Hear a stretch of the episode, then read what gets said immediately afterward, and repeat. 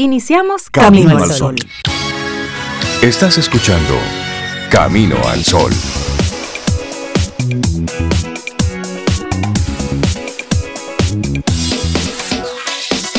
Muy buenos días, Cintia Ortiz, y a todos nuestros amigos Camino al Sol oyentes, buen día. Muy buen día. Hola Rey, buenos días Laura, Sobeida, donde estés, buenos días, buenas tardes y buenos días a ti Camino al Sol oyente que estás ahí conectado tempranito con nosotros. Y antes de salir al aire, mencionábamos aquí tras bambalinas, como dicen, cuánta gente maravillosa que conecta tempranito con esa sintonía energética de Camino al Sol antes de salir al aire y esos saluditos de buenos días, nos escuchamos pronto, gracias por estar. Buenos días, personas hermosas, nos dijo una Camino al Sol. Caramba, te vieron temprano. Cuando comienzas el día con un piropo así. no, de verdad. Muchísimas gracias por sus mensajes y buenos días para ustedes también. Sí, sí, buenos días. Buenos días a la vida, buenos días, buenos días al día, porque también al día hay que darle sus buenos días. Y esto se extrema cuando nosotros vemos cada día cómo, y me da cosa iniciar el programa así, pero realmente debemos levantar bandera ante tantos casos de, de violencia que estamos viendo entre la ciudadanía, en la calle, en cualquier espacio. Cualquier cosita es un detonante para de inmediato un altercado. Entonces, desde temprano, invitarte a ti, amigo, amiga, camino al oyente, que vas a la calle a que te revistas de toda la paciencia del mundo, de toda la tolerancia posible, que te revistas eh, de, tu, de tu inteligencia emocional, de esa que te acompaña. Que la inteligencia emocional sea eso, inteligencia emocional, no bruteza emocional. Estamos viendo mucha, mucha brutalidad emocional en las calles ante Cualquier incidente en la calle, ante cualquier roce mínimo, pues de inmediato una mujer le lanza un celular a un, a un Amet, una persona eh, toca a otra con el bumper y de inmediato eso detona toda una, una tercera guerra mundial. No, señores, vamos a bajarle un poco. El otro tiene sus situaciones, usted tiene la suya, el otro también tiene lo suyo y no necesariamente el otro sale a la calle a hacerle daño a usted. No acepte las disculpas. Es decir, usted puede cometer un error en la calle y pedir disculpas y el otro simplemente acepte las disculpas y ya, no pasa nada. Eso por eso usted no es menos hombre o menos mujer, no, es algo que sucede en la calle. Entonces, ante tanta ante tanta violencia que simplemente a veces estamos como espectadores viendo lamentablemente en la calle lo que va sucediendo. Mire, Usted es protagonista de todo esto con su acción, con su discurso, con su diálogo, con lo que usted comparte a través de los diferentes medios, con lo que usted dice, cómo usted se comporta en la calle, usted va dando con su ejemplo. Si hay un altercado y usted puede ser un elemento de paz, sea usted ese elemento de paz.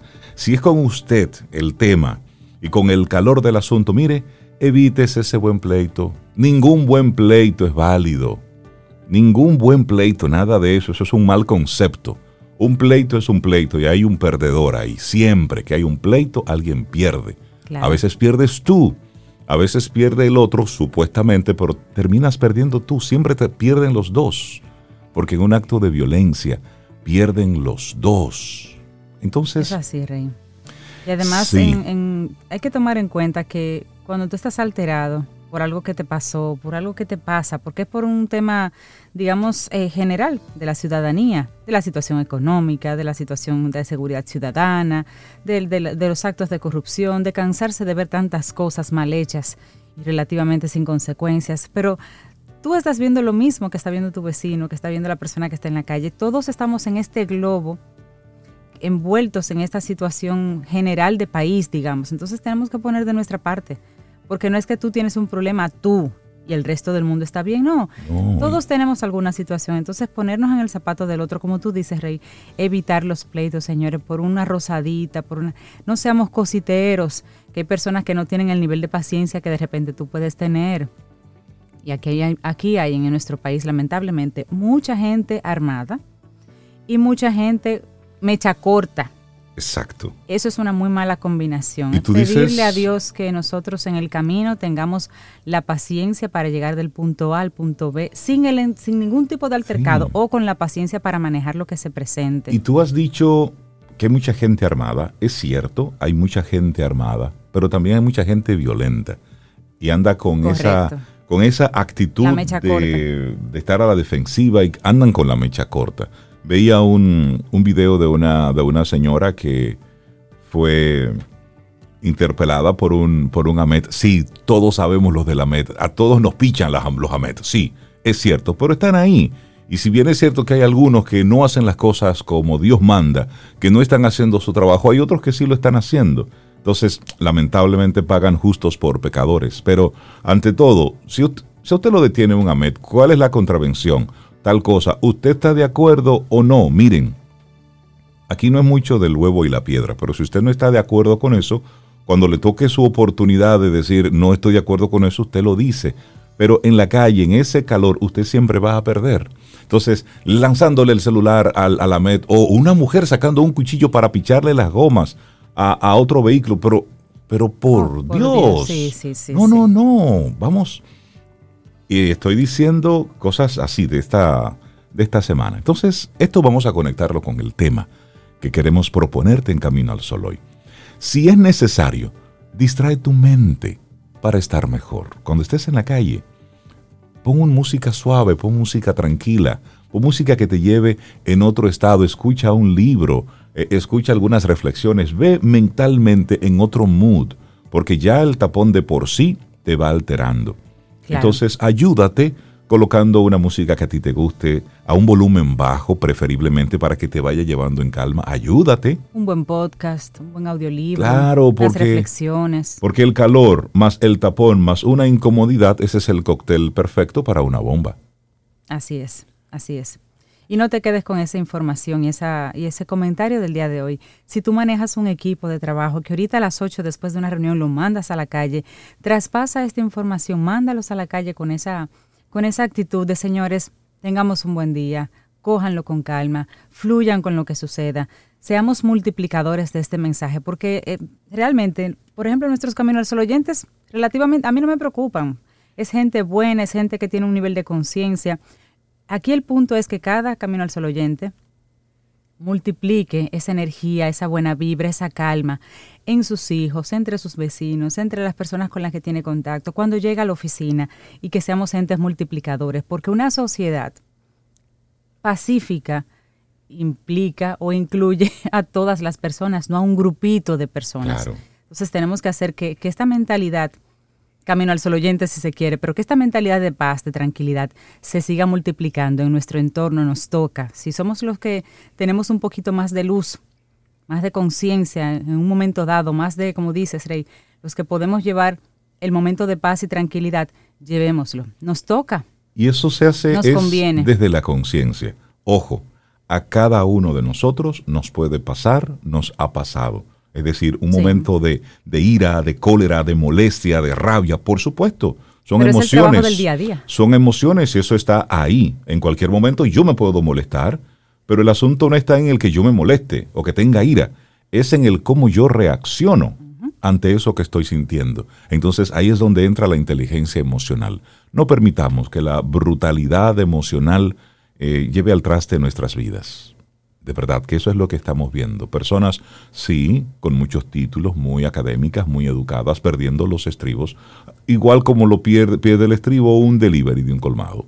Es decir, vamos, vamos, puedes hacerlo mejor y todo depende de ti. No es lo que te haga el otro, es cómo tú reaccionas con eso que te acaba de ocurrir. Y hoy en nuestro país, cada 29 de septiembre celebramos el Día Nacional de los Derechos de la Niñez, que fue instaurado por decreto, el decreto número 288-92 del entonces presidente de la República, Joaquín Balaguer. 29 de septiembre, Día Nacional de los Derechos de la Niñez.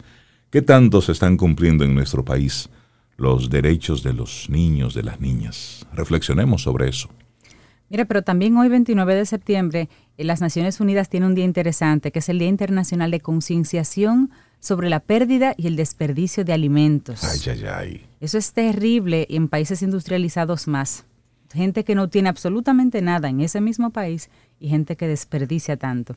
En un mundo en el que el número de personas afectadas por el hambre ha aumentado lentamente desde el año 2014 a la fecha y en el que cada día se pierden o se desperdician toneladas y toneladas de alimentos. Así es. Es fundamental reducir las pérdidas y el desperdicio. Al nivel global, así rápidamente les comento, cerca del 14% de los alimentos producidos se pierden entre la cosecha y la venta minorista. Wow. Que le cayó algún tipo de... Brutal, ¿eh? De, de, animalito, de... de, sí, alguna plaga. Algún, eh, Tal vez en el proceso que se saca de la tierra, pues ahí algo, algo no funcionó, o cuando se subió al camión no quedó colocado correctamente. Pero en ese proceso, entre la cosecha y la venta minorista, ahí se dañó ya el 14%. Así es. A ello se le suma el hecho de que aproximadamente el 17% de la producción total de alimentos se desperdicia. 11% en los hogares, ahí va nuestra cuota. 11% en los hogares, 5% en los servicios de comidas y el 2% en el comercio al por menor. Entonces, básicamente, el Día Internacional de Concienciación sobre la pérdida y el desperdicio de alimentos brinda una oportunidad para hacer un llamamiento a la acción, tanto al sector público como al sector privado, con la finalidad de establecer prioridades y avanzar con la innovación para reducir la pérdida y también para el desperdicio de alimentos, para restaurar y reconstruir mejor y de lograr sistemas alimentarios, sobre todo, con capacidad de resiliencia. Eso es muy, muy relevante. Claro, y también hoy, 29 de septiembre, bueno, pues estamos celebrando el Día del Corazón, Día Mundial del Tuntún, del corazoncito. sí. usted tiene, si usted está caminando, usted tiene un corazoncito que late. Bueno, pues miren, el Día Mundial del Corazón se celebra cada 29 de septiembre. Desde el año 2000, la Federación Mundial del Corazón, con el apoyo de la Organización Mundial de la Salud, designa este día con el objetivo de crear conciencia sobre las enfermedades cardiovasculares, su prevención, control y tratamiento. Las enfermedades cardiovasculares son la primera causa de muerte en el mundo. Los infartos de miocardio, los accidentes cerebrovasculares cobran la vida de más de 17 millones de personas al año mueren por esta causa. 17 millones de personas.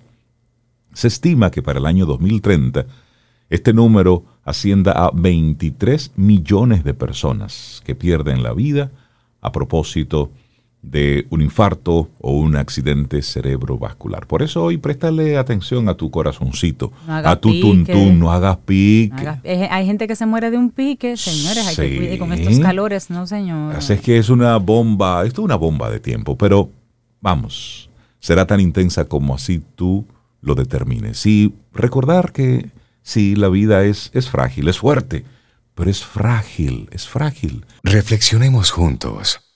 Camino al sol. Y una frase de Hussein Nisha dice, ama la vida que tienes para poder vivir la vida que amas. Y seguimos avanzando en este camino al sol. Bueno, vamos a reflexionar juntos. ¿Cómo calmar la mente inquieta? Vivimos a un ritmo frenético. Hay muchas demandas que compiten por nuestra atención y la lista parece ser más larga cada día. No es de extrañar que el estrés, la ansiedad, a menudo formen parte de nuestra existencia. No se puede retroceder en el tiempo, no se puede descubrir una manera de encontrar la calma, de calmar la mente inquieta, o más bien, no podemos darle para atrás a todo esto, pero sí se puede descubrir una manera de encontrar la calma. Y aquí hay una frase de Lao Tse. El silencio es una fuente de gran fuerza. Ah, el silencio, que no lo valoran lo suficiente. Bueno, los budistas dicen que la mente se puede comparar a un mono. Sí. Perdón, perdón, lo dicen los budistas.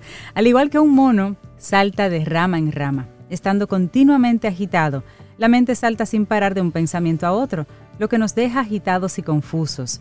Pero, ¿por qué está la mente inquieta? ¿Cómo se puede calmar y encontrar la quietud de la mente? Para esto vamos a comentarte así rápidamente el cuento del elefante y la mosca. Bueno, dice así. Un discípulo y su maestro estaba caminando por el bosque. El discípulo se sintió perturbado por el hecho de que su mente estaba en una agitación constante.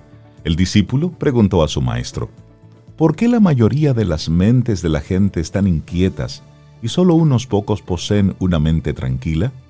¿Qué se puede hacer para calmar la mente? El profesor miró al discípulo, sonrió y dijo, Voy a contarte una historia. Un elefante estaba de pie comiendo las hojas de un árbol.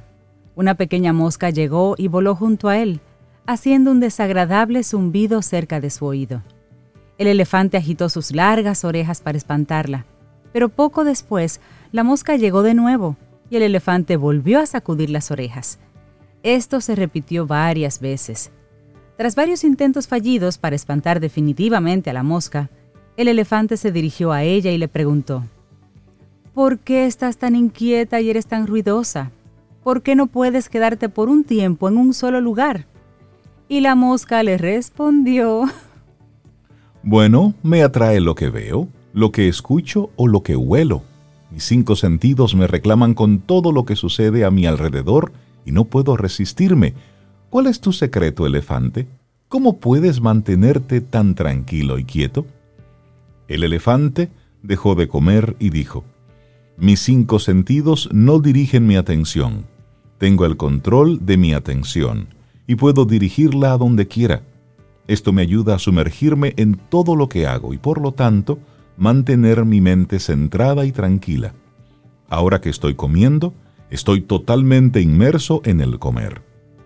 De esta manera puedo disfrutar de mi comida y masticar mejor. Yo controlo mi atención y no al revés, y esto me ayuda a estar tranquilo. Gran enseñanza, desprenderse de lo no esencial. Para mantener la mente tranquila no hay que distraerse. Desprenderse de lo no esencial es la clave para centrarse en lo que realmente importa.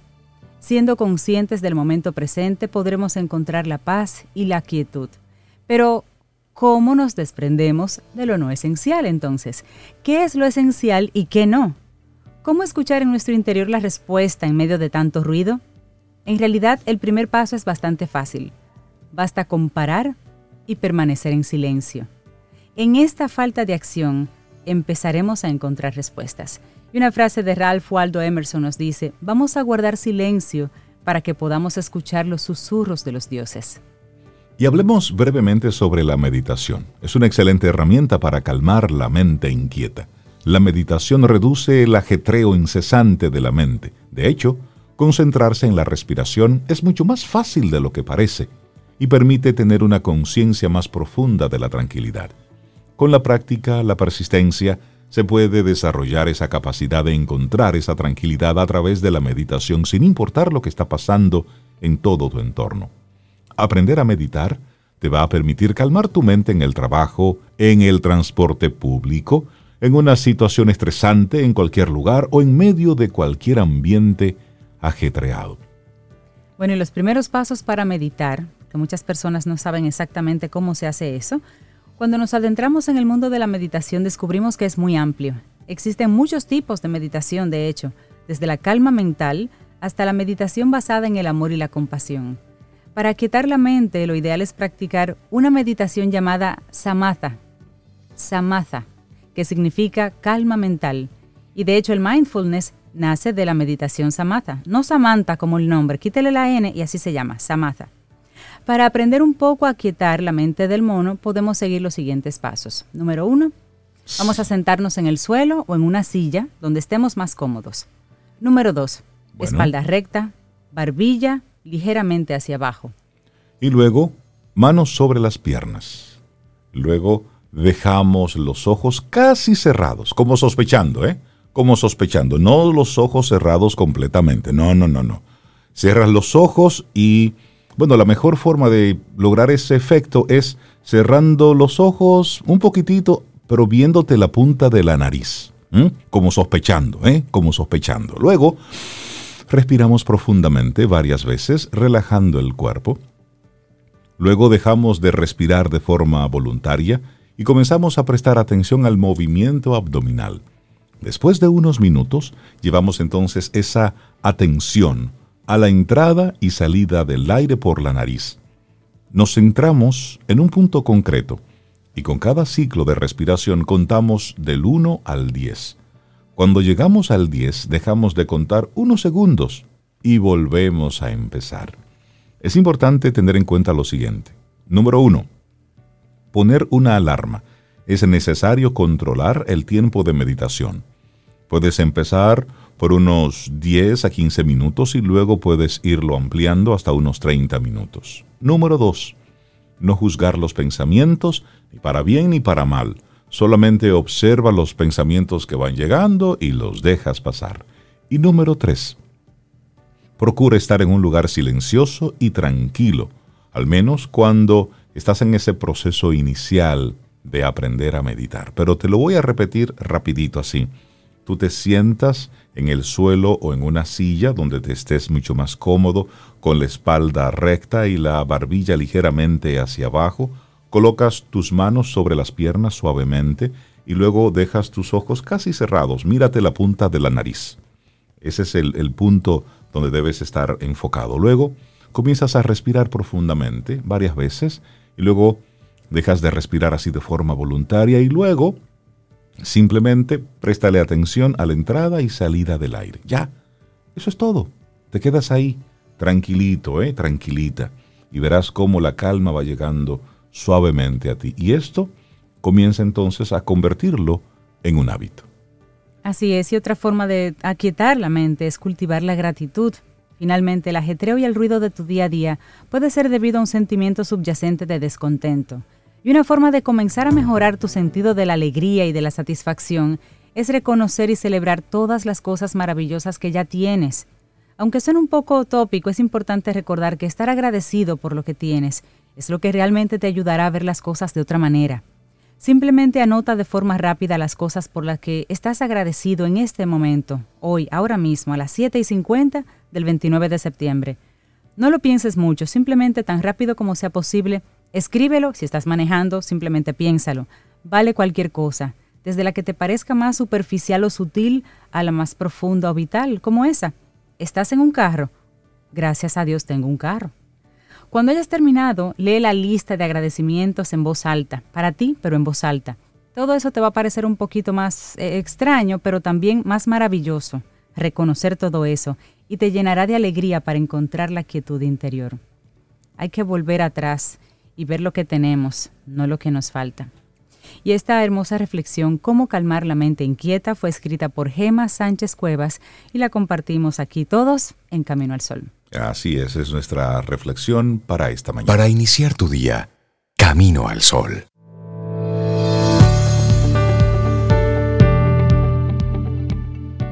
Y en instantes más adelante vamos a estar conversando sobre los seguros de viviendas y su importancia en nuestro segmento Quien Pregunta Aprende con Escuela Sura. Vamos a comentar esos riesgos que suelen pasar en el hogar y que es vital tenerlos en cuenta para que cualquier inconveniente que puedas tener sea más fácil de sobrellevar. Así que ese es el segmento Quien Pregunta Aprende con Escuela Sura del día de hoy. No te lo puedes perder. Bueno, y, darle los buenos días, la bienvenida a Isabela Paz de Felices Jugando. Ella es pedagoga, terapeuta, especialista en, en práctica psicomotriz acuturier, la PPA. Vamos a darle los buenos días, la bienvenida a Isabela Paz. ¿Cómo estás? Hola, buenos días, muy bien, muchas gracias. Un día más con ustedes. Eh, muy bien, estoy en paz, como mi apellido. Ah, qué buena, buena, buena respuesta, qué Bueno, mira, Isabela, quiero aprovechar el que estás con nosotros hoy, para dar acuse de recibo y darle nuestro agradecimiento a Patricio León, que nos hace llegar su más reciente libro, que es El juego. Reflexiones dialogadas de un artista neuroeducador. Cuando recibí este libro, Isabela, pensé mucho en ti, porque precisamente eh, Patricio, que es, es educador, eh, y se ha enfocado precisamente en combinar el arte con, todo el proceso educativo.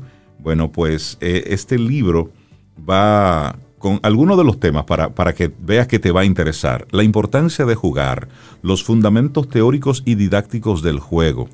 El juego con una respuesta desde la neuroeducación, los tipos de juego, el juego en la educación formal, el arte y juego, un binomio perfecto, eh, de espacios, materiales y juguetes. Es decir, es un libro bien interesante que todo educador, que todo papá, que toda mamá debe tener para incluir el juego como una herramienta de, de aprendizaje, de formación, de educación y de integración en la familia. Así es que, Patricio León, vamos a, invitarte para que hablemos un poquitito luego sobre este libro, pero Isabela, te presento este nuevo material de, Patricio, El Juego, Reflexiones Patricio me, me, invitó, lamentablemente, eh, van dos actividades que él hace y yo estoy fuera del país. del pero, país. pero qué bueno que lo haya eh, y me interesa muchísimo verlo, así que nada, ya lo conseguiré, lo conseguiré a través de él pues me alegro muchísimo que, el, que esté aportando, ¿no? Con esta, eh, la importancia eh, tremenda y sobre todo desde un punto de vista también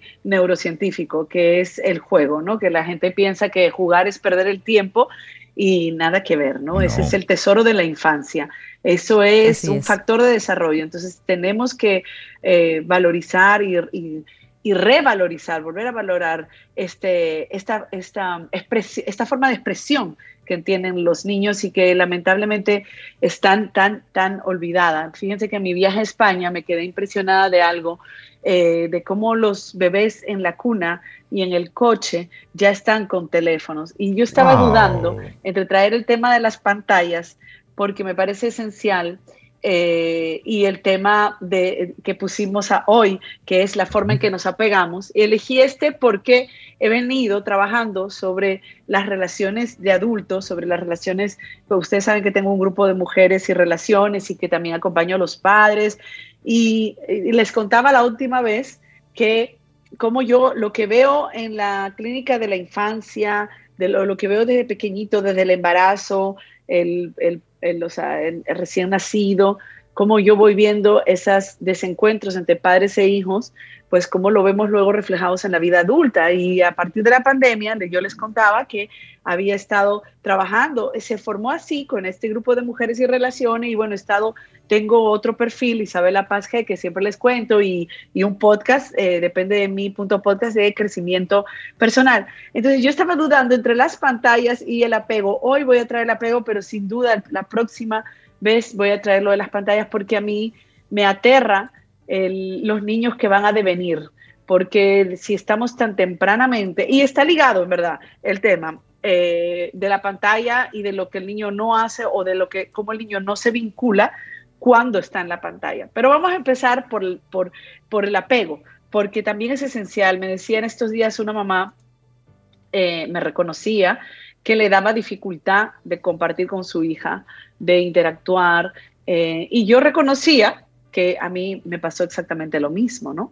Que es esta sensación de que sentimos cuando nos convertimos en padre y madre de que nuestros hijos nos, nos agobian, hay un estilo de padres que lo vive así, nos atufan, eh, lo sentimos demandante, lo vivimos persecutorios y bueno, eh, y, no podemos conectar, sencillamente tenemos que estar haciendo cosas, ocupados, eh, nos metemos en mil cosas, siempre les cuento maestría, doctorado, mil quinientos tipos de deporte y todo se convierte en una excusa por nuestra dificultad de apegarnos. Entonces, fíjense algo, eh, la forma en la que nos apegamos a nuestros padres, a nuestras relaciones de adulto, por decirlo de esta manera, incluida nuestras relaciones románticas, está directamente proporcional a cómo nos apegamos a nuestros padres que es lo que yo veo ya con, cuando acompaño adultos, ¿no? Y sobre todo, yo lo que más hago es dependencia emocional, codependencia, adicción al amor,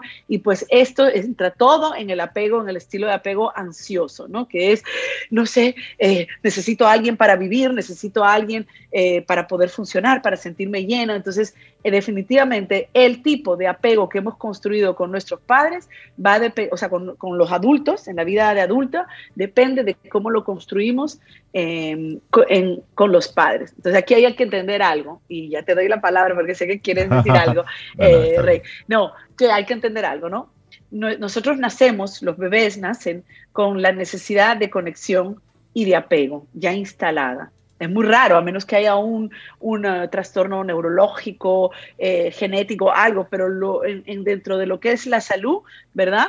pues los bebés nacen para apegarse, listos para apegarse, porque lo necesitan para sobrevivir. Sin embargo, nuestros padres no necesariamente están listos, saben hacerlo, pueden hacerlo pueden apegarse a nosotros. Y eso es lo que yo quería pues traer porque yo creo que en nuestro ay, en nuestra propia vergüenza, sentimiento de incapacidad, eh, de, de dolor, de negación, no queremos muchas veces reconocer que no podemos apegarnos a nuestros hijos. Y yo creo que reconocer esto es lo primer, el primer paso para sanar. Y ahí sí, tú querías decir algo, Rey. Sí, es que eh, escuchándote, eh, llega a mi mente un, caso, una, una, una, mujer soltera insistía y quería tener un hijo. Y todos en, el entorno decían, pero tú estás soltera, ¿cómo tú quieres tener un hijo? Bueno, ella con sus recursos, bueno, pues logró su proceso. Eso no lo voy a, a cuestionar, no soy quien para, para ello. Pero como madre soltera, ella hizo todo un proceso de, de laboratorio y demás para tener eh, su hijo. Pero luego es una mujer muy ocupada, es decir, profesionalmente muy involucrada con su trabajo. Entonces, ya tiene el hijo como si fuera una especie de juguete, como si fuera una muñequita. Entonces hizo ingentes esfuerzos por tener el, el bebé, pero luego ocurrió lo que tú decías. Es decir, ya es un bebé que lo está criando una persona de asistencia y una pantalla y se convierte lamentablemente en un lastre, porque es una persona que está muy involucrada en el campo profesional. Entonces, como hoy estamos hablando precisamente de, de la forma en cómo nosotros nos apegamos y estamos viendo el hijo como capricho, el hijo como objeto, el hijo como él debe ser porque ya me estoy quedando viejo y al final me voy a quedar solo. ¿Cómo entra todo esto de la dinámica y al final, cómo le afecta esto al pequeño, Isabela? Claro, totalmente. Primero, fíjate, esa cosa que lo hemos hablado mucho y tenemos que seguir hablándolo sobre, la, sobre que, lo que es el rol de madre o el rol de padre, ¿verdad? Es decir, si yo tengo un hijo, eh, yo lo puedo obtener por muchos motivos, como tú dices, motivos egoístas. Finalmente, quizás son motivos egoístas, quizás hasta para que me cuide cuando envejezca, ¿me entiendes? Como lo hacen muchísima gente. Exactamente. Eh, pero y, por supuesto que eso va a dejar cicatrices psíquicas tremendas en ese niño o esa niña, porque al final imagínate la responsabilidad con la que va creciendo. O sea, el es, e, es responsable de ese padre o esa madre. Pero aquí se trata de que si queremos una sociedad menos violenta, más amable, menos violenta con el entorno, con la Tierra, con el planeta, menos violenta entre nosotros. este es otro tema que también quería traer, como la agresividad que no vemos, ¿no? Porque tenemos agresividad continua, hasta la que no se dice o no se actúa. Entonces, si queremos... Eh, que sean nuestros hijos seres plenos, felices, seres humanos eh, que estén que tengan un sentido de realización, de que no se dejen arrastrar por sus impulsos. Óyeme, tenemos que empezar en la infancia y se necesita una persona constante y, tiene que ser mamá o papá, preferiblemente mamá que está desde la barriga, pero como hemos, ser mamá pareciera que no está de moda, o sea, nos metemos en el multirol, yo quiero ser mamá, pero también quiero ser eh, eh, full time profesional, cuando mamá, ser mamá es ser un trabajo, es un trabajo de full time, siempre lo digo. Entonces, ok, no está remunerado, mal por la sociedad, no está valorizado, mal por la sociedad. Una mamá tiene que ser una vaca sagrada. Desde que empieza a imaginar al bebé, lo tiene en el embarazo, pero no vaca por animal, sino me refiero por el concepto de alguien sagrado al que hay que proteger, cuidar, sostener. Cuando uno se embarca, yo también tengo amigas que se han embarcado en madre soltera, es sumamente difícil porque el bebé no está diseñado para estar criado por un, por un solo adulto 24/7. Entonces ahora, si esta mamá soltera tiene los abuelos, una tiene red de apoyo, amigas, tiene un, exacto, una red de apoyo, pero ella es la principal cuidadora, pues tenemos factores buen pronóstico. Pero si ella está persiguiendo el reconocimiento profesional, como caemos todos, no, no es un juicio, porque yo he caído ahí y tengo mis propias heridas, porque es que eso es lo que pasa. Criamos, lo acabo de ver en un post, no sé dónde está, lo iba a compartir y ya justo entramos aquí, pero no, te, no nos crían, eh, o sea, ¿cómo nos crían? Nos crían desde lo que saben en ese momento, desde, la, desde lo que la ciencia aporta, por ejemplo, ahora sabemos que no se puede pegar a los niños, no se puede, no, no hay forma. Deja daño neurológico. Ya lo sabemos hoy, pero cuando yo era chiquita no lo sabía mi mamá. Entonces ese era el recurso que utilizaba, ¿entiendes? Y que hoy le duele. Fíjate cómo va evolucionando también la persona. Pero sobre todo nos crían desde sus propias heridas. Entonces, cuando yo tengo un vacío interior, que yo voy buscando llenarlo afuera con dinero, tenercia, con tenencia, con tengo que tener cosas, con ser famosa, con ser reconocida. No es como me decía ayer mi coach, me decía, oye, oye, me decía, eh, tú estás hablando de hay que tener eh, eh, cercanía afectiva con los hijos.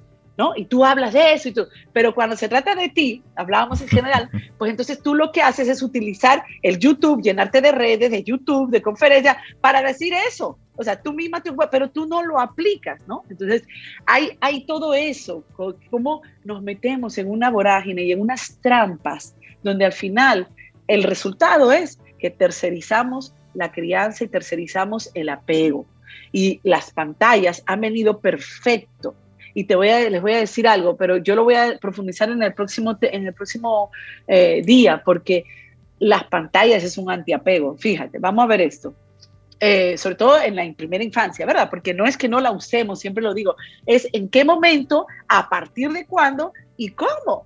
O sea, eh, conozco padres que dejan a sus hijos con un teléfono a los 6, 7 años en su cuarto yo decía el otro día a alguien, pero eso es como, eso es como tú darle una pistola y que juegue la, la, ruleta rusa. Tú no sabes lo que va a encontrar o lo que le van a encontrar a él, ¿entiendes? O a ella. Y bueno, sin contar el entorno, ¿verdad? Las canciones, los videos, la sexualización el que tipo de contenido Entonces, que hay. más que nunca, tenemos que estar ahí, presentes, pero si estamos heridos desde nuestra infancia, y yo puedo estar diciendo esto y la persona que está escuchando que hace eso puede no conectarlo, puede estar diciendo ahora, ah, mi vecina hace eso, pero no conecta con que ella o él lo hacen, porque es lamentablemente esos son nuestros procesos, ¿no? Nadie puede eh, violentar nuestros procesos. Y a mí, yo siempre les cuento que mi hija, cuando yo la llevaba a terapia chiquitita, le decía a la terapeuta, mi mamá no está, y si no lo he contado nunca en el aire, pues porque lo cuento mucho. Y yo decía a la terapeuta, yo sí estoy, yo sí estoy. Pero yo estaba desarrollando mi proyecto de Felices jugando las tardes, y los niños van en las tardes.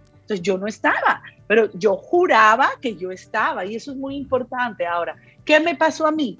Todo lo que yo traigo, heridas de la infancia. O sea, miren, hay dos tipos de apego digamos, inseguro y seguro. La mitad de la población lo tiene seguro. La mitad de la población va a tener relaciones plenas de pareja, bonitas, laborales, todas. La mitad, la de mitad del apego inseguro va a coger lucha ella y o él y todo su entorno. Y en especial sus hijos, porque el apego inseguro se va a manejar en dos formas, evitativo, que es decir, que no, no tolero la cercanía afectiva, que es lo que a mí me pasó, y puede, puede tener un poco de lo, o ansioso, ay, perdón, o ansioso, que, ah, que quiero, que no sé, ¿entiendes? Entonces, ese estilo de apego con el que yo me relaciono, eso es lo que imprimo en el cerebro de mi bebé y de mi hijo. Y así es que se va a relacionar, como yo conocí una niña muy pequeñita de seis años que se iba a todas las casas, cuando se la llevaban al proyecto, a la playa, se iba a todas las casas buscando amiga y resultaba invasora con seis años. Wow. Lo que tenía era un hambre de amor tremenda porque la mamá y el papá no habían podido nutrir su necesidad de apego. Entonces, nacemos para la conexión, pero nuestros padres, nuestras madres con sus propias heridas no necesariamente pueden apegarse a nosotros. Y esto hay que decirlo porque hay que reconocerlo para poder sanarlo. No sé si me van a preguntar qué hacer porque ya tiré la bomba. Por favor, ¿y si se puede hacer algo? luego que dices esto es para, para reflexionar y cuando hablas de mitad de mitad de la población de una forma, mitad de otra, por supuesto, son simplemente son eh, aproximaciones, pero tenemos que, reflexionar como padres. ¿Cómo estamos gestionando? Porque una cosa es lo que nos ocurrió a nosotros, sin mucha información de la otra parte, pero ahora estamos en un tiempo donde sí hay información, donde sí hay otros tipos de herramientas, donde hay otros recursos, si bien es cierto que tenemos muchos retos, bueno, esta generación tiene el reto que le toca. Ahora no es mejor ni es peor, ahora toca lo que toca. Entonces, ¿cómo nosotros dentro de todo esto, entonces gestionamos un, apego sano, natural, con, nuestros hijos y ellos hacia nosotros y nosotros hacia ellos. Es decir, ¿Cómo desarrollar esa relación, Isabela? Claro, yo creo que, mira, una de las cosas más difíciles de sanar, honestamente, es la, forma de apegarse. ¿Por qué? Porque está incluido nuestras creencias, ¿ok? Lo que creemos que son las relaciones, porque lo vivimos, como vimos nuestros padres, todo eso, y, las creencias, ustedes saben que son, son tan difíciles de quitar. Sí. Está metida en nuestra autoestima, que también es sumamente difícil de sanar, no, no es imposible. O sea, difícil quiero decir, requiere de tiempo, tiempo, trabajo, constancia, manada, de que tengamos un grupo que nos sostenga. Entonces están las creencias, lo que creo de mí, lo que creo de la vida, lo que creo del amor y de las relaciones. Está la autoestima metida, ¿no? Que, que, que, de dónde yo nutro mi autoestima. Está lo que me pasó, mi historia de vida, ¿no? Es muy importante. ¿Qué me pasó?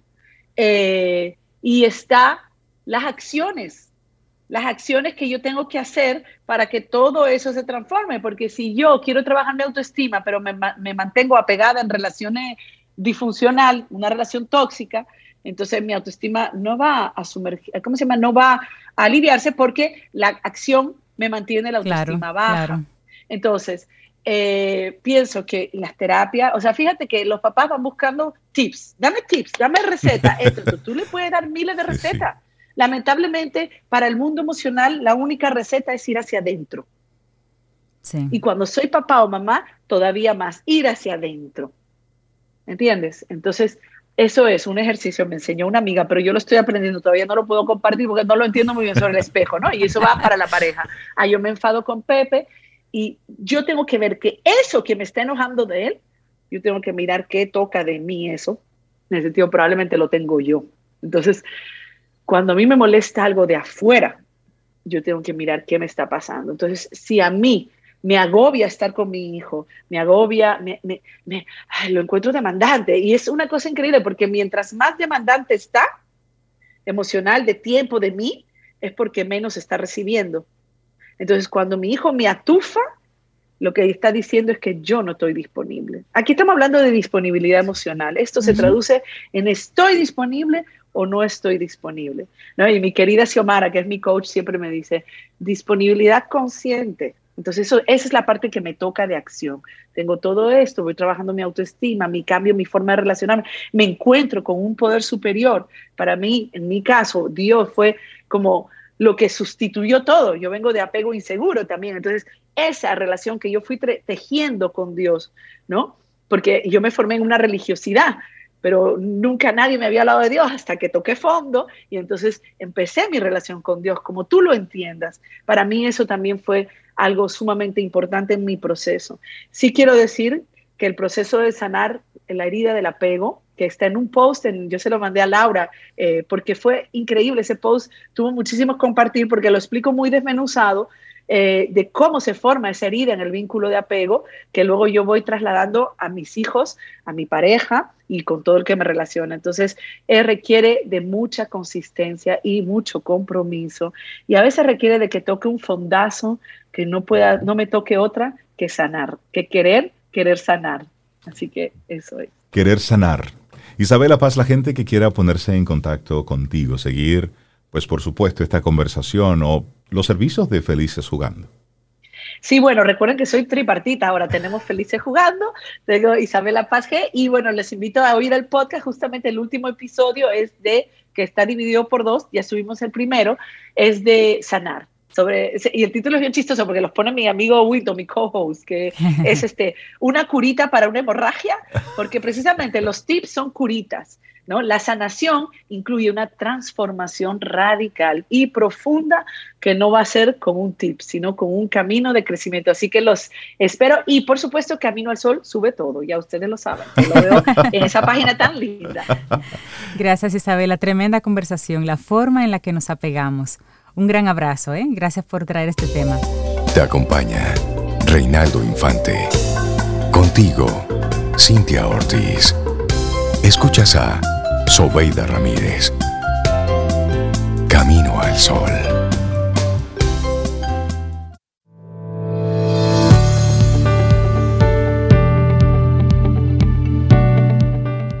Hay una frase que se atribuye a Ernesto Che Guevara que dice, hay que endurecerse sin perder jamás la ternura.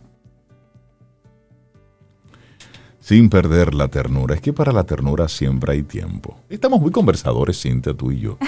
Sí, estamos Aprovechándonos. sí, sí, sí. Vamos a darle los buenos días, la bienvenida a nuestra queridísima María Eugenia Ríos Lamas de Nueva Acrópolis. Ella es psicóloga, es docente y es la directora de Nueva Acrópolis en República Dominicana. Maru, buenos días, bienvenida a Camino al Sol. ¿Cómo estás? Buenos días, Reinaldo. Buenos días, Cintia. Estoy muy bien y feliz de verlos nuevamente. Igualmente. Después de varias semanas, ¿verdad? Después de varias semanas. Sí, sí, Así es. Un gran abrazo, María Eugenia. Qué bueno que te tenemos por aquí con un tema, con un temazo. La ley del karma. Nada es casualidad. Oh, sí, nada Usamos mucho esa palabra con muchísima frecuencia. Nos majamos con una puerta, nos, con el cuchillo nos cortamos cortando. Eso es karma, pero, pero sabemos lo que es el karma para comenzar. Lo aplicamos con mucha ligereza, así que vamos a aclarar eso. ¿Qué es el karma? Vamos a aclarar porque a veces, eh, a veces lo tomamos efectivamente con mucha ligereza, eh, con mucha, sí, al final pensando que todo es negativo, que el karma es algo negativo. Sí. Y no nos imaginamos que es una ley, que es una ley. Corresponde a una de las leyes universales y que realmente cuando se habla de una ley, estamos hablando de algo inamovible, es un dictamen, ley universal, que se traduce lógicamente hasta nosotros a expresarlo como ley de causa y efecto, como ley de causalidad. Todo aquello, pensamientos, sentimientos y acciones, tiene una correspondencia, un efecto. Igual, todo efecto tiene una causa y así es la concatenación de todas estas, de estas situaciones para poder comprender. Es interesante que el karma nos golpea muchas veces, pero lo voy a tratar de explicar de una forma muy sencilla. Eh, hay una ley fundamental adicional al karma que se llama el Dharma. El Dharma es la ley que nos lleva por el justo medio, por el equilibrio, por la rectitud. Bien, esa ley es mucho, mucho más amplia porque da sentido a nuestra vida. Es como ir en camino al sol por el camino, por el sendero. Y a cada lado del sendero tenemos una red, una red como la que tenemos en el tenis, por ejemplo. Bien, entonces cada vez que nos salimos del camino, nos chocamos con esta red, causa. Y esta red nos impulsa nuevamente y nos ubica en una parte del camino, efecto. Estamos como un, eh, un aprendizaje para ir llevando el camino correcto. Esto sucede en pensamientos, en sentimientos, en acciones y están concatenadas. O sea que algunos golpes laterales, golpecitos laterales, bien, los que nos demuestra la elasticidad de la senda que estamos eh, recorriendo y por supuesto que esta senda sea correcta.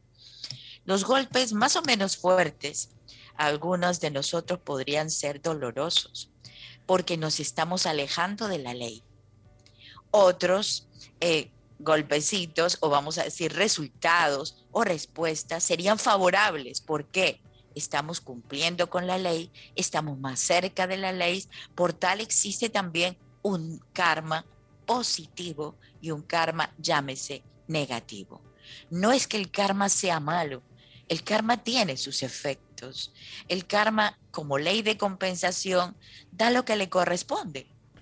O sea, da lo que realmente es el resultado y lo que nos, eh, los efectos que tenemos. Nosotros, claro, yo llamaría, no podemos estar esperando al karma pasivamente para que nos indique cuáles serían las correcciones en la vida, sino más bien tendríamos que interpretarlo como una corriente, como un sentido, como un caminar, con un caminar que lleva su ritmo, con un caminar que lleva sus normas, sus leyes de tránsito. Aquí no párate, aquí me disminuye la velocidad, igual como si estuviéramos respetando las leyes de tránsito. Mira, Entonces, eh, Maru, a, propósito que has utilizado ese ejemplo de las leyes de tránsito, por ejemplo, si en este momento el director de la Dirección General de Seguridad de Tránsito y Transporte Terrestre, DGCET, el señor Ramón Antonio Guzmán Peralta, si ese señor en este momento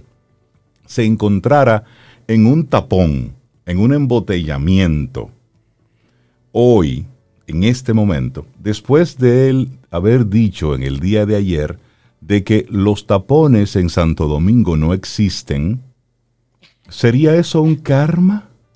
Hmm. Obvio.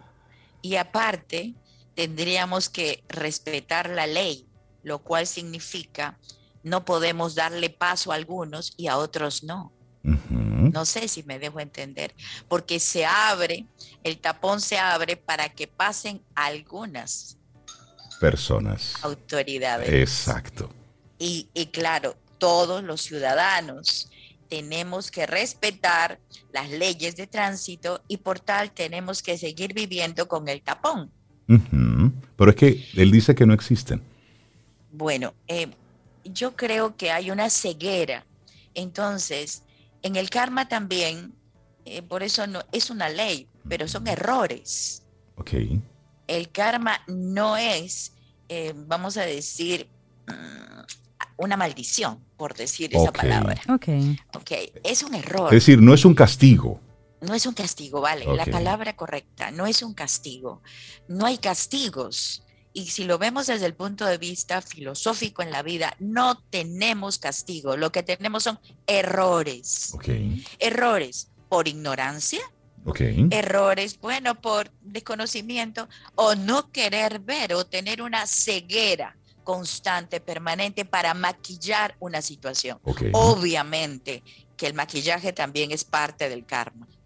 Entonces, mm. el karma va a ser mucho más potente, más efectivo, porque aquellos que sabemos conscientemente de una situación y seguimos cometiendo los mismos errores, pues el karma es una ley. ¿Cómo es? Justa. Ya, listo. Justa. Así tiene su nombre. Es una justicia realmente. Entonces, no podemos decir que no existe tapones porque es evidente, los tenemos. Claro, eso no se va a discutir, no se le va a siquiera responder. Entonces es, ceguera. Eso es ceguera. Ese es ceguera. Pero no porque yo lo niegue o no lo quiera ver, no significa que no existe. sea. Que no sea. Por supuesto, por supuesto. Incluso cuántas veces tenemos acciones que no nos damos cuenta que hemos cometido el error. Exacto. Hasta que después que tenemos los efectos, estamos diciendo, ¿por qué a mí? ¿Yo qué hice? ¿Yo qué hice? ¿Qué sucedió para que esto pasara? y, sentimos otra vez el dolor, somos los afectados, eh, nos quejamos de la situación, nos quejamos de la vida, nos quejamos de todo, pero es evidente, tú cometiste el error. Ahora hay que tener buena memoria, muy buena memoria para recordar cuándo lo dije, cuándo lo pensé, cuando lo sentí o cuando actué equivocadamente, erradamente. Maru, el karma está relacionado directamente con mis actitudes personales, individuales, no están relacionadas con el tema familiar. Hay tres tipos de karma.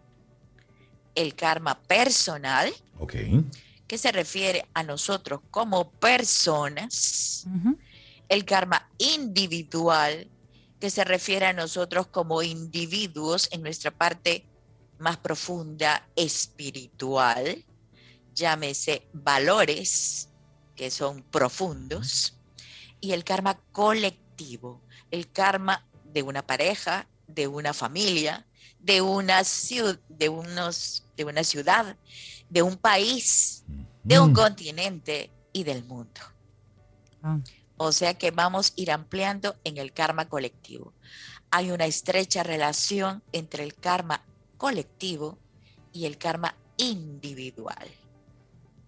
O sea, a la falta de ética, de valores, de principios, de acciones correctas, ética, morales, se va acrecentando las reacciones dentro del karma colectivo. ¿Qué se compone de todos los karmas?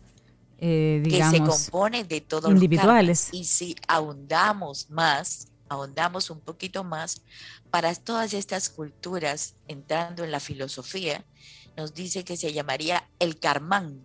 El karmán es la fuerza, energía positiva o negativa de todos nosotros. También existe el karmán, el karmán y también existe el dharmán, porque si hacemos las cosas correctas, vamos entrando en el dharmán todos nosotros. Sí, como familias podemos generar acciones positivas, ayudamos, ayudamos, como ciudadanos también, como país también, porque está evitando culparnos los unos a los otros, evitando la queja y por favor la ceguera. Hay que ver las cosas como son y todas las cosas tienen sus efectos. No existe la casualidad, solo existe la causalidad. Y los peores errores, los más difíciles de corregir, son aquellos que se cometen conscientemente, sabiéndolo. Sabiéndolo. Viéndolo. Viéndolo. Es evidente, pero aún, aún decimos cosas erradas.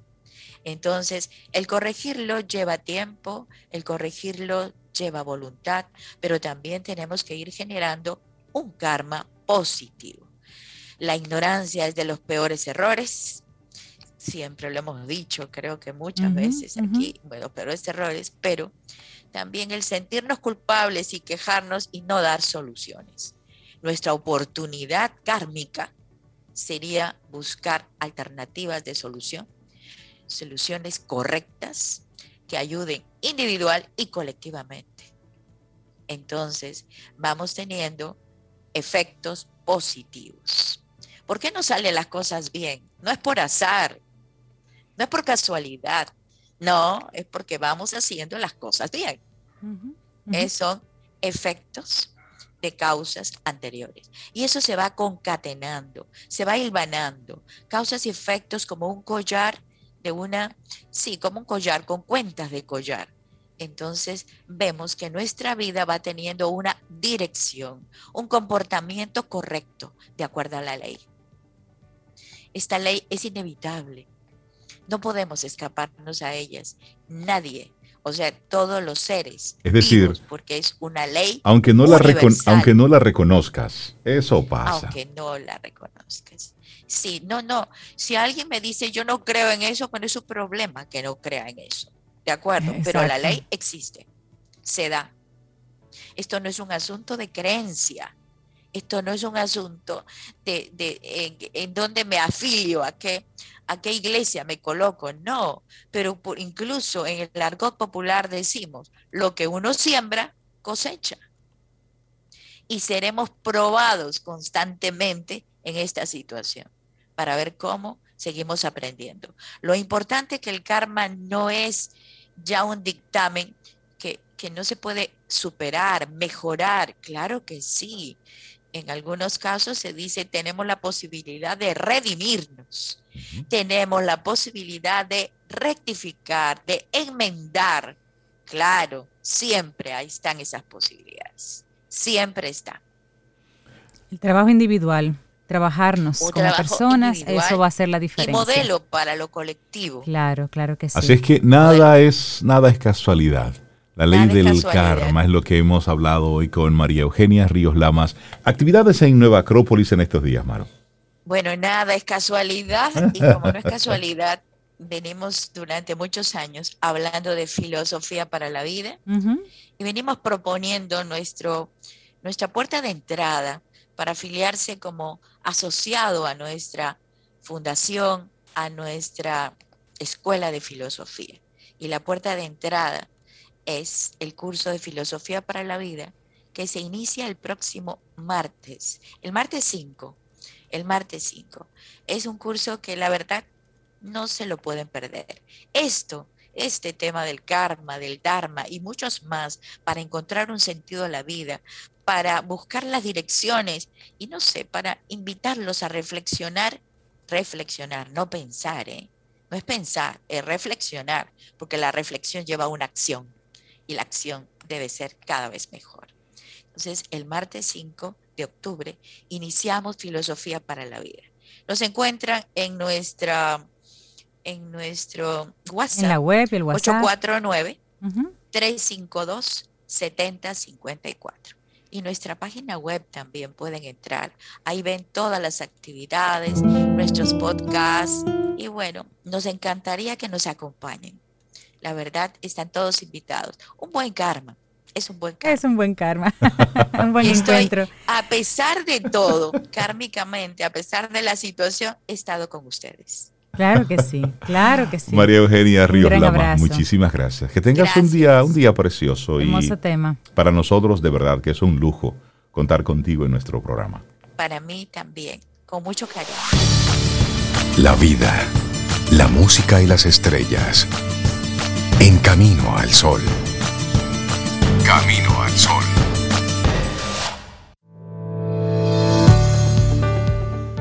Y una frase que se atribuye a Virginia Woolf dice, no se puede encontrar la paz evitando la vida. Y le damos los buenos días, la bienvenida a Carolyn Pérez. Ella es líder de Habitat de Seguro Sura República Dominicana y nos acompaña. Hoy es nuestra profe del día aquí en Escuela Sura. Carolyn, buenos días, bienvenida a Camino al Sol. ¿Cómo estás? Hola, buenos días. Yo estoy súper contenta de estar una vez más con ustedes. Feliz. Y nosotros también de tenerte por acá. Y sobre todo para hablar de seguros de viviendas, Carolyn. A propósito de un temblor que hubo estos días, creo que es un tema puntualmente un poquito más interesante de lo habitual porque tenemos muy cerca ese, ese recuerdo. Con, hablemos un poquito de, de los seguros de vivienda. ¿Son necesarios? Aclaremos esto a nuestra población, que no es que es un país con, que no tiene todavía una cultura de, seguros de vivienda específicamente. Hablemos de por qué son necesarios los seguros de viviendas. Mira, Cintia, así mismo como los dice, eh, en nuestro país no, no tenemos esa cultura, sin embargo son tan necesario y tan vital, y no simplemente por, por lo que acabas de mencionar del reciente temblor, porque pensamos en seguro de vivienda ya como algo catastrófico, y muchas veces hasta por simplezas que, que diariamente vivimos, eventualidades que nosotros no podemos controlar, los seguros de vivienda se hacen importantes y se hacen sumamente necesarios. Eh, por ejemplo, un ejemplo rápido que aquí puedo, puedo traerle a colación, nuestro perrito, por decir algo, se me desmayó y no sé qué hacer. Si tenemos un seguro de viviendas y tiene asistencia para, para mascotas eh, a través vía telefónica, ahí se hace tangible. O sea, mira cómo, oh, de ese ejemplo, de ese temblor, yo te hago totalmente un ejemplo diferente que puede pasar. Eh, algo también igual similar, se me quedó la llave dentro de mi casa. ¿Cómo hago para entrar? la, hoy en día las compañías de seguro tienen la parte de asistencia que igual te cubre esas eventualidades. O sea, no hay que esperar un temblor, un incendio, que, obviamente nos puede pasar como país, como bien acabas de decir. El, terremoto de Haití fue dentro de nuestra, nuestro pedacito de isla, digamos así, o sea, no fue en otro territorio. O sea, que estamos expuestos. Pero más que eso también, el seguro de vivienda se hace sumamente importante por esas situaciones que no podemos controlar y es por eso que, que es importante contar con él. ¿Es obligatorio eh, un seguro de vivienda? Es decir, cuando tú estás en un préstamo, por ejemplo, el banco eh, asegura la propiedad, pero es por el monto y tiene que ver por la relación financiera directa. Pero una vez concluye ese proceso, en nuestro país, ¿hay alguna regulación eh, que hable sobre eso, que obligue de una forma u otra a tener un seguro de vivienda? ¿Alguna circunstancia? No, en nuestro país actualmente no, la ley no exige eh, no tenemos una regulación que obligue a que la persona tenga que tener un seguro de vivienda. Ya eso es obviamente una responsabilidad de yo querer transferir a la compañía de seguro el riesgo a la cual estoy latente. Y qué bueno que me haces ese comentario de ese préstamo hipotecario eh, y no quiero dejar de pasar ese comentario a todos los que nos escuchan. Y es que si tenemos un seguro a través del, préstamo hipotecario, es sumamente importante validar qué me cubre ese, ese, ese préstamo, o qué me cubre, perdón, ese seguro que tengo a través del, banco. ¿Por qué? Porque el banco eh, obviamente va a asegurar, como bien tú lo acabas de decir, la edificación, pero todo el contenido que tenemos dentro, todo el mobiliario, muchas veces no están asegurado. Por eso siempre es bueno estar tranquilos y verificar qué me cubre a través de la entidad bancaria para evitar sorpresas ante cualquier eventualidad. Esa información, según va pasando el tiempo y la persona va pagando su préstamo y va avanzando, se supone que si debo menos, a lo mejor se modifica un poco lo que, lo que cubre el seguro. Esa información eh, está disponible para el usuario, Carolyn. Yo puedo ir al banco donde tengo la, institución bancaria, donde tengo el préstamo y pedir que me den esa información y me la, me la pueden dar. Es, es, no es un negocio solamente entre el banco y la compañía de seguros, sino que yo como, como intermediario, como usuario en este caso, tengo acceso a esa información, puedo pedirla y me la dan. Claro que sí, claro que sí, porque al final tú eres la usuaria, tú eres la dueña de tu póliza y tú puedes bien asegurarte porque si deseas hacer algún upgrade a tu, a tu seguro que tienes de vivienda, que sería lo ideal, y decirle, no, no simplemente quiero que me aseguren mi edificación, quiero también que me aseguren el mobiliario o, o quiero que me le incluyan en las asistencias que me puede otorgar la compañía. Eso obviamente tú lo vas a saber eh, conociendo lo que te cubre el, seguro. Y es por esto que, que si bien te puedes asegurar a la entidad bancaria y ellos te van a dar la información. Caroline, al inicio de nuestra conversación, tú ponías un ejemplo de en qué momento utilizar un seguro de vivienda. Y Cintia te hablaba, bueno, algo estructural, pero luego tú llevaste esto hacia algo que puede ocurrir en el día a día, en la dinámica de la casa. ¿Qué tanto han evolucionado esta figura del seguro de vivienda? Cuando pensamos en un seguro de vivienda, en lo personal, yo me quedo con eh, un terremoto, me quedo con un incendio, me quedo con una inundación. Robo a lo mejor. Eh, a lo mejor robo, pero ¿hasta dónde ha ido evolucionando este producto? Mira, el seguro de vivienda es uno de los seguros de los cuales más ha evolucionado. ¿Y por qué? Por definitivamente nosotros como seres humanos hemos evolucionado, nuestra vida diaria ha evolucionado. Si te pongo un ejemplo del año, de lo que pasó el año pasado con la pandemia, el hogar cambió totalmente su, su foco. Cuando digo cambió, ¿a qué me refiero? El hogar ya era oficina, era el lugar de hacer las tareas, era el lugar de descansar, era el lugar de hacer las fiestas, de recrearnos, porque se convirtió en todo, porque estábamos encerrados. Entonces, ya un simple seguro de vivienda, si se quedaba como estaba 10 años anterior, donde simplemente te cubría el terremoto, las inundaciones que acaban de decir, para ti no iba a ser relevante, para ti no iba a ser importante, porque tú decías, bueno, pero es que Aquí en mi casa no se inunda, yo vivo en un piso número 32, por ponerte un ejemplo. Eh, y, y, es por esto que definitivamente las compañías se han reinventado de cara al seguro de vivienda. Cuando pensamos en la vivienda, pensamos en la tranquilidad y en la seguridad que esto nos da. Y por esto que tenemos que adaptarnos a cómo como compañía de seguro te puedo ofrecer esa tranquilidad y esa seguridad que tú, que tú necesitas. Por ejemplo, eh, los niños que estaban estudiando desde las casas, que ya recientemente en este inicio de año escolar ya se fueron al colegio, pero ya no sabemos qué pueda pasar de aquí a unos meses. Si tú necesitas una tutoría escolar para tu niño porque necesitas reforzarle algo, yo te diría a ti, ¿tú pensarías en un seguro de vivienda? Tú me dices, no, no pienso en un seguro de vivienda. Pues sí. En el mercado hay compañías de seguro que igual te dan ese soporte, esa tutoría escolar que necesita, porque saben de que el seguro de vivienda es un todo para ti. Y como es un todo, es necesario ser relevantes para, para el cliente. Caroline, entonces, con eso que tú acabas de decir, o sea, la verdad es que el seguro de vivienda es mucho más de lo que nosotros teníamos como concepto original. Pensando, una persona que, por ejemplo, no es propietaria de, la, de una vivienda, sino que vive rentado, pero ocupa ese espacio, puede solicitar un seguro de vivienda para tener los beneficios eh, que tú has estado mencionando, que no tienen nada que ver específicamente con la estructura, sino beneficios colaterales? Claro que sí. ¿Por qué? Porque dentro de esa vivienda, aunque la vivienda no sea tuya, y aquí es un escenario totalmente diferente a como poníamos el, de, el del préstamo hipotecario, tú tienes un mobiliario y tú tienes una necesidad latente cuál es tu necesidad, cualquier eventualidad que se te pueda ocurrir. Y es lo ideal, de que aunque tu la edificación no sea tuya porque vives alquilado, ese mobiliario, ese contenido y más que eso, esa seguridad, tanto de ti como de tu familia, estén aseguradas a través del seguro de vivienda. Oye, me quedé interesante el poner este tema en, sobre el tapete, porque solamente lo recordamos y lo mencionamos cuando hay una eventualidad. Solamente pensamos en, el seguro contra ciclones cuando estamos eh, arrancando la temporada. Y o pensamos en el seguro de vivienda cuando hay un temblorcito que nos asusta y nos mueve. Pero es precisamente prevenir. Y eso es lo que queremos, eh, esa es la motivación de Escuela Sura, de que podamos conocer las diferentes variantes en el seguro precisamente para que tomemos decisiones en tiempos de paz en tiempos de calma.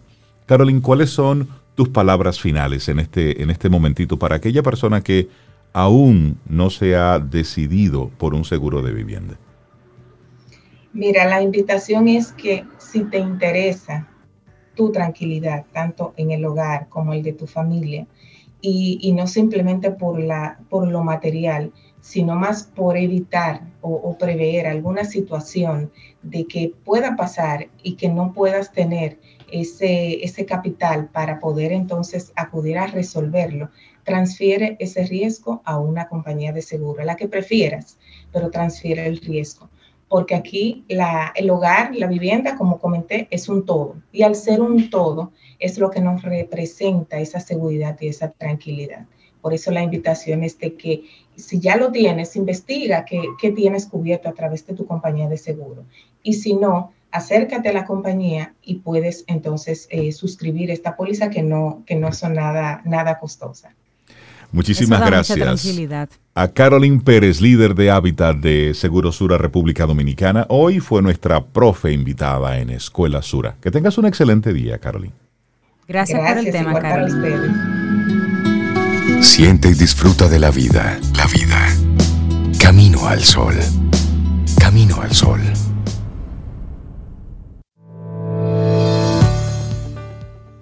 Donde hay amor, hay vida. Mahatma Gandhi. Y estamos nosotros llegando ya al final de nuestro programa Camino al Sol por este miércoles 29 de septiembre. No sin antes darle un gran abrazo a los que nos están escuchando desde México, desde España también nos están escuchando, desde, desde Dubái que siempre nos saludan, desde diferentes rinconcitos de Estados Unidos, pues saludos, desde diferentes puntos Nicaragua, Perú, de América del Sur, un abrazo, muchísimas gracias por conectar con nosotros y también agradecer, Cintia, a todos, todos los mensajes que nuestros amigos Camino al Sol oyentes nos han estado enviando en esta mañana. Mira, una persona que nos dice que que hace una parte, que está haciendo una parte de, apagar todo, redes sociales y todo, pero no puede dejar de escuchar, dice ella, mi espacio favorito, Camino al Sol. Un abrazo y los quiero como parte de mi familia. Cuando ya te dan entrada en esa casa, eso es un rango que se agradece muchísimo, de verdad. Y así como ese mensaje, muchos más. Gracias, gracias, de verdad. A ustedes les hace falta Sobeida, a nosotros como equipo también pero pensamos siempre que ella lo está pasando muy bien y cuando ella regrese nos hará las historias. Así que vamos a disfrutar al rey y a Cintia que sí están aquí. Mira, y una camino al sol oyente decía, buen día y bendiciones, me han dado en el clavo con esa canción, si yo encontrara un alma como la mía, pues en medio del bienestar que estoy disfrutando, mental, espiritual y claridad de pensamiento, que gracias a Dios estoy desarrollando, mientras me servía mi cafecito de la mañana, pensé, lo único que me hace falta es alguien que acompañe mi paz. Bueno, pues para ese camino al sol oyente, para ese camino al sol oyente, les deseamos sí que le encuentre para que luego pueda cantarle a esa persona esta canción, Algo contigo, de mm. Rosario. Y así llegamos al final de nuestro programa Camino al Sol por este miércoles. Mañana, si el universo sigue conspirando, si usted quiere y nosotros estamos aquí, tendremos un nuevo Camino al Sol. Recuerde, no haga piques. Lindo día y esperamos que hayas disfrutado del contenido del día de hoy. Recuerda nuestras vías para mantenernos en contacto. Hola arroba caminoalsol.do. Visita nuestra web y amplía más de nuestro contenido. Caminoalsol.do. Hasta, una, próxima, edición. Y pásala bien.